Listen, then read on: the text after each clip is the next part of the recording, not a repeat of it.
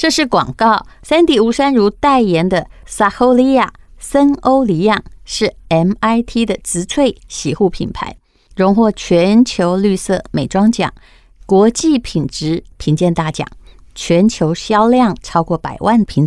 随着天气的变化，我们的头皮有时候会干燥，有时候会出油，换季的时候有头皮屑。森欧里漾推出三冠王洗发精，里面添加多种植物萃取，配方温和无细磷、无酒精、无人工色素，不但能解决不同的头皮问题，更是全家人一年四季都适用的超级实惠组合。三冠王洗发精有控油、蓬松、保湿、抗屑三款不同功效的洗发精。控油款添加了有机洋甘菊萃取，洗后清爽蓬松；保湿款添加了蔷薇萃取和玻尿酸，能改善毛躁、分叉，恢复水亮光泽。抗屑款添加茶树精油和卫福部认可的双重抗屑成分，能深层清洁、改善头皮屑，洗后头皮清爽，香味也是淡雅的植物香氛。现在六一八年中庆，凡购买森欧黎漾三冠王洗发精，加码赠送专柜级原木气垫按摩梳以及高级珊瑚绒。干发帽，整组原价三二三零，限时优惠只要一三九九。六月二十号前下单，最高再享六百一十八元折价券，限量五十组而已哦，售完为止。更多详情请看本集资讯栏。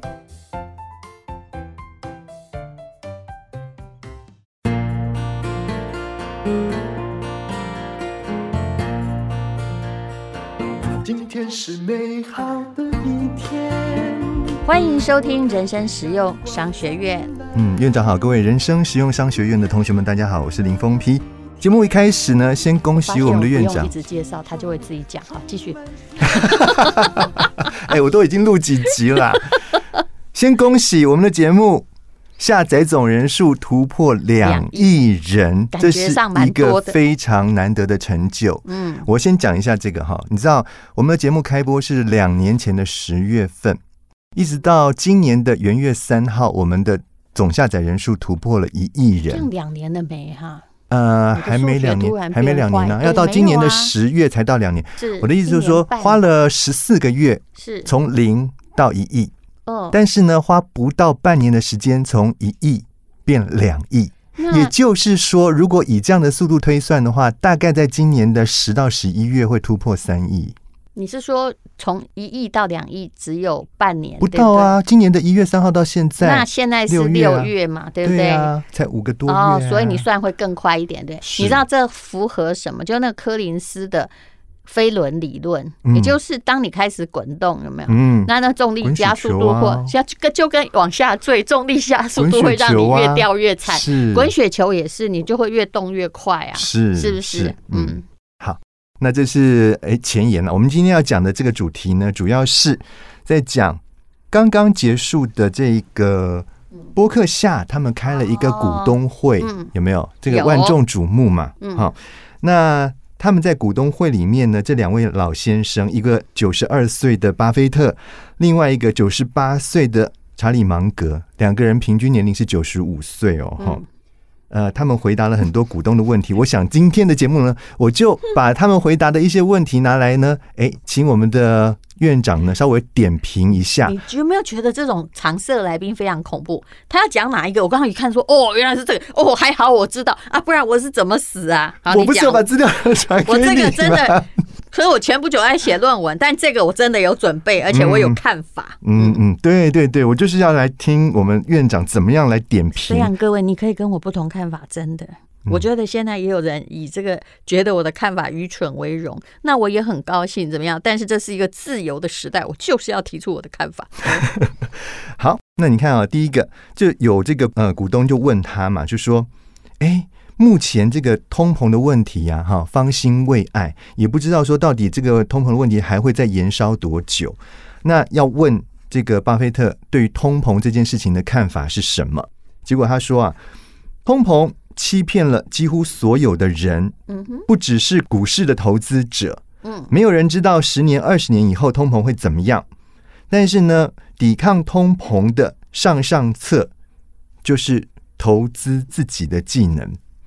对这一点，你觉得怎么样？当然呢、啊？就是投资自己啊、嗯！大家都会说，但怎么投资呢？嗯嗯，怎么投资？其实巴菲特的意思就是说，我老实讲，其实他是用很多钱，然后再买值得买的公司。嗯、可是，一般人没有办法做到这一点啊，是啊，是啊。所以，那你只能增加你个人的核心能力，嗯，看有没有什么呃差异化，然后跟他选股票的原则一样嘛。你、嗯、如果你这个人是一家公司的话，那如果你价值高于你的价格，嗯嗯，那么就会有人要你，不是吗？对，嗯对，你就永远不被说时代所摒弃。嗯嗯，其实啊，这个投资自己这个问题啊，在我们之前的节目也曾经有提过了，就是说，你与其一直不断的去害怕通膨对你的荷包的损伤，那不如你就自己创造自己的价值嘛。对不对？当你的价值能够被提升的时候，自然你就不用去担心所谓通膨的问题嘛。那如果用价值讲太抽象的话，那我就可以跟你说，那你也要让你的钱所产生的，就是就算被动收入好了。所谓被动收入，就是你的完全不用工作，你退休族群而言，嗯，能够得到的钱，钱还是滚到就超乎你每个月的。这个生活所需嘛，那你就是必须要一直让它所产生的孳息比你生活要花的钱的比率高，是对吧？是，嗯哼。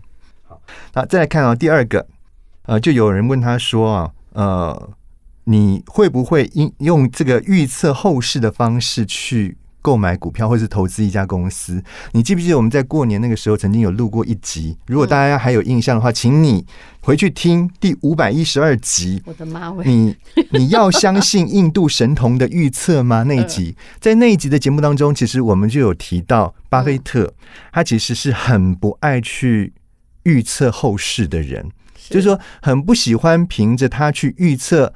这未来的一年会有什么样经济上面的变化，而去决定他要投资什么样的公司。所以他说啊，呃，他没有办法去选择所谓完美的投资时机。是他举了一个例子，他就是讲那个二零二零年三月，那时候不是疫情刚开始在这个要起来的时候，美国不是熔断了好几次吗？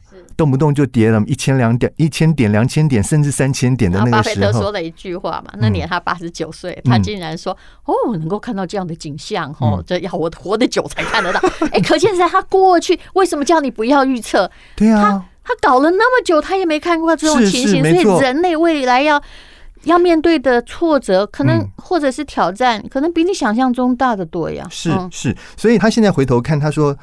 那个时候，他完全错过了时机。嗯，这是事后诸葛喽。诸葛亮，对，这是事后诸葛喽。他说：“我们擅长的是搞清楚何时能够得到对自己足够的资金。也就是说，他会认为说，你要随时准备好子弹，当这样的时机来的时候，才有办法勇于进去。”嗯，他当然他在讲这句话的时候，他可能也带有一点点，我在想啦，有一点点后悔的那种感觉啦。就是说，他可能。觉得那个时候没有把蛮多的钱投进去是一个错误的的这个决策，也是应该是他的一致性决策。对，因为他并不在真正风险的时候看到说哦，他虽然说别人贪黑天鹅来说，我就要把所有的都 all in 这样子，他不是那种人，他绝对不是。而且真正的投资者绝对不会是，就算你心理认知他是百分之。九十的低点，你也不会 all in。你 all in，你就不是巴菲特。嗯嗯嗯。然后再来呢，就有股民问他说：“哎，这个你会不会参考所谓的理财顾问的看法？”这一点就要讲到，这一点要讲到。巴菲特心里一定 OS 是说：“啊，理财顾问像一像，不是我吗？” 他说啊，这个华尔街正在把股市变成一座赌场。其实我说实在的，不不是只有美国这样啦，全球的股市大概都有人把它当赌场在做。这历史以来都是都是这样的，都是一个非常大的。我们你不知道我们是 ROC 吗？是啊，Republic of Casino。所以啊，其实啊，这个绝对不是只单指美国哈，全世界我想都一样。那我们就拿去年度来看，你看去年哦，我记得我刚来录人生实用商学院的时候，那时候的台股指数大概是在一万四千点左右。到了去年的年底哦，已经涨到一万八千点以上了。也就是说，光是去年一整年，对，就上涨了三成，而且百分之三十。大家要注意哦，不，这个跟常理是相违背的。很多人预言疫情一定经济惨，对不对？对，那时候是惨，很多人都这样预测啊。它是跟你完全想象的经济学原理不要往上扬，当然推升它的有另外的原因。原因嗯、对，那我要讲的就是说，因为股市这样大幅度的上扬，所以就造就了很多所谓的少年股神嘛，不是吗？很多人都自以为是股神、啊，出书啊，然后这个从多少钱到三千万的秘诀啊，对，而且呢，至少后来我问问过一个作者，哦，他就说、嗯、我不是故意取这个名字的，但我觉得你看里面就是。我的钱也还是房子累积来的，嗯、连房子的钱算进去才有。嗯嗯嗯、然后可是因为出版社要我取这名字，比较多人买，因为大家期待的是从四十万到四千万呢、啊。是是，嗯、所以呢，也就造就了很多的人，他不但自己在那边狂赌，他还想要怎样带别人赌。所以为什么我就一直讲说，我们的那些呃很多只要谈财经的部分，下面就会有人来。留言有没有？就是说啊，请你加入什么股友社啦，或者是说，哎，我只相信你跟谁啦，或者是现在还有那种一页式的，我有传给你看。其实对你应该要去了解，为什么人家要帮你赚钱？嗯，他你妈。还你哥啊？那一定是有人说我帮你赚钱，嗯、而他又不认识，又广发英雄帖，这不诈骗集团是什么呢？他就是诈骗、啊，他一定要赚取某些东西。没错，没错。嗯、所以呢，这个巴菲特他的想法就是说呢，哎，我与其去相信这样子的人，他给我的资讯，我不如找一只猴子。然后呢，请他来射飞镖就好了。他射到飞镖，搞不好都还比这些所谓的投资顾问还要准。而且呢，我还不用付给他什么手续费之类的，我只要付给他两根香蕉就好。对不对？这真是，不是省钱很多？对华尔街的侮辱，不过也是事实。事实啊，事实就是。而且他可能猴子还没有收那么大的手续费。没错啊，好，然后呢，查理芒格也对这个问题也有他的看法。他说啊，今日的股市几乎就是投机狂潮。他特别讲到一家叫做 Robinhood 的这一家，这其实是美国蛮大的一个电呃股票的电子交易平台了。嗯，那可能我觉得是老先生可能。怎么讲呢？就是说，他们可能用的是比较传统的方式嘛，所以对于这种比较新的这一种平台，他或许接受度是没有那么高的，所以他就批评这家公司呢，在在搞所谓的短期赌博，而且是抽大额的佣金，是，所以他觉得这样的公司会解体。我倒是觉得这一点我会比较存疑了。但是解不解体那？当然也是无法预测的啦。可是必须要跟你讲的就是。其实投资人哦，嗯，哦，跟那个呃帮你理财的公司利益是相反的，嗯，怎么说呢？也就是你希望的是赚钱，对不对？投资可不是，他希望你赚钱吗？不是，你要去看他收什么，他收的是你来回的手续费啊。你交易的次数越多，他赚的越多。你赚钱跟他有关系，你会打赏他吗？他就不会啊。赌桌还希望那个小妹，可能你还会打赏他。你赚不赚钱跟他是没有太大的关系了。交易很频繁，没错没错，然后他才能赚到钱。所以这一点是啊，这是科斯托兰尼跟巴菲特也说的很好的。这些人目的不是让你赚钱，你要搞清楚，他是希望你在不是一种就是不是骗走你所有的钱。第二种那是诈骗集团。第二种就是希望合法的在每一次交易，你越多交易越好，越赚你的钱。就是一种东调的嘛，就是他抽头啊，不是吗？你只要一直在这个赌场里面，嗯、你一直不断的在做赌博的游戏的话，呃、他就有钱可以抽。我讲一个，我觉得每次讲到投资，如果讲太快，大家可能会听不懂。我举例好了，嗯嗯，嗯以前呢、啊，早期没有管那么严的时候，营业员是可以帮顾客代操代操的，对。那在股市慢慢往牛市发展的时候，当然顾客会赚到钱，嗯哼，营业员呢也会赚到钱，是。但是有些顾客就会发现了，比如说，呃，他放了一千万，然后代操了很多次，嗯嗯嗯，一年赚个五十万，哇，好高兴，也有五趴，结果营业员赚了一百万，对呀，为什么？因为他。他每天不断的猜进进出出进进出出嘛，他每天帮你当冲嘛，是啊，啊，然后侥幸你赚到钱，但是他想的不是你赚钱，但你赚钱最好，你会把钱继续交给他，对对对，但是他赚的比你多，是，所以这是叫做利益相反。嗯，所以我的结论就是，任何钱，不管你多没概念，嗯，放多保守的餐的商品，你要自己管。嗯嗯，因为你不会害自己，为了当中去赚自己的钱吧？没错，没错，没错。嗯，那再来，我们再看，他还有一个这个股东，就是问他说，为什么要去收购这个？有一家保险公司叫做阿勒格尼。嗯，好。那他就讲，巴菲特就讲了，就是说他在收购这家公司之前呢，其实他有收到一封 email。嗯，这个 email 是谁寄给他的呢？是一位在很多年前曾经在播客下工作的一位老员工。嗯，那当然现在他已经不是这个公司的员工，他变成了这家阿勒格尼保险公司的 CEO 了。嗯哼，那就有人会质疑说，那你是不是因为看在当年他是你的这个？员工的对对交情的份上，他说不是，他其实观察这家公司已经长达六十年的时间了。他的老员工还真老。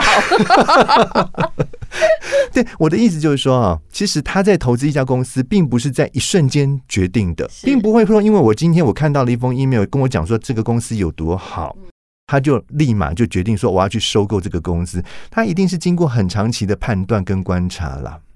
呃，这个是巴菲特的特色，也就是他反而活得够久哈，嗯，也应该就是他的耐性跟情商都高，他会慢慢慢慢的观察一个东西，就好像苹果，嗯，他认识贾伯斯多久啊？你看他哪一年才开始买？一六年呢？因为他可能一开始真的不看好，或者是说他对这个产业不是太熟悉，应该说那那一年你才看见他持股哦，就是大增这样，所以他。都研究很久，而且他知道一件事情，这就，是我从巴老先生的投资史上发现的。他明明知道很有利益，或者是他真正被杀低时，他其实不会毅然投入。他要去看那个东西到底有没有成为刚需，也就是他完全不会被时代淘汰的。然后再慢慢的一笔一笔的进去。那除非他要收购一个，快要完蛋的公司，比如，但是也有快要完蛋，可是却充满远景的公司。比如说，他这一次，他叫做快要完蛋又充满远景，是一个很矛盾的事情。来吧，也就是说呢，呃，他最近不是有买一个石油的公司吗？嗯哼，对不对？啊。这个公司呢，就是今年三月的时候啊，嗯，呃，他大举增加西方石油公司股票到十四趴，那人家就说他可能会重整这个在二零二零年以来陷入破产重整的企业来获利，也就是其实石油不可能没有前景嘛，对不对？然后可是他已经完蛋了。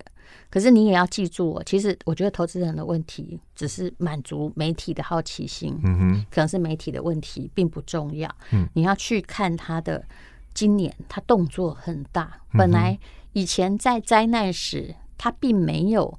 大举投入，但这场灾难比较久。可是他最近就是他第一季的确是在积极买股哦。那为什么？我个人从这个看法，是因为其实他也发现通膨很严重。当然，当然，如果再留着大笔现金，嗯哼，不赶快，没有说赶快了。巴菲特的人生没有赶快这件事，就不把它做运用的话，嗯，它反而也是一种损失。那就趁着股灾，然后很多公司在重整，它至少会赚取比贬值贬掉的钱更多的利润，那他就对得起投资人。嗯嗯嗯，这当然就是说，这是他一贯以来的作风了。好，不过你刚刚提到一个，就是你看他会对这种。哎，感觉像快要完蛋的企业，但是他又可以看得到他未来远景的，他会愿意在等于是把钱再把它放到这里面。我就接下来要讲这一个，他最近也投了一家叫做动视暴雪的这个公司。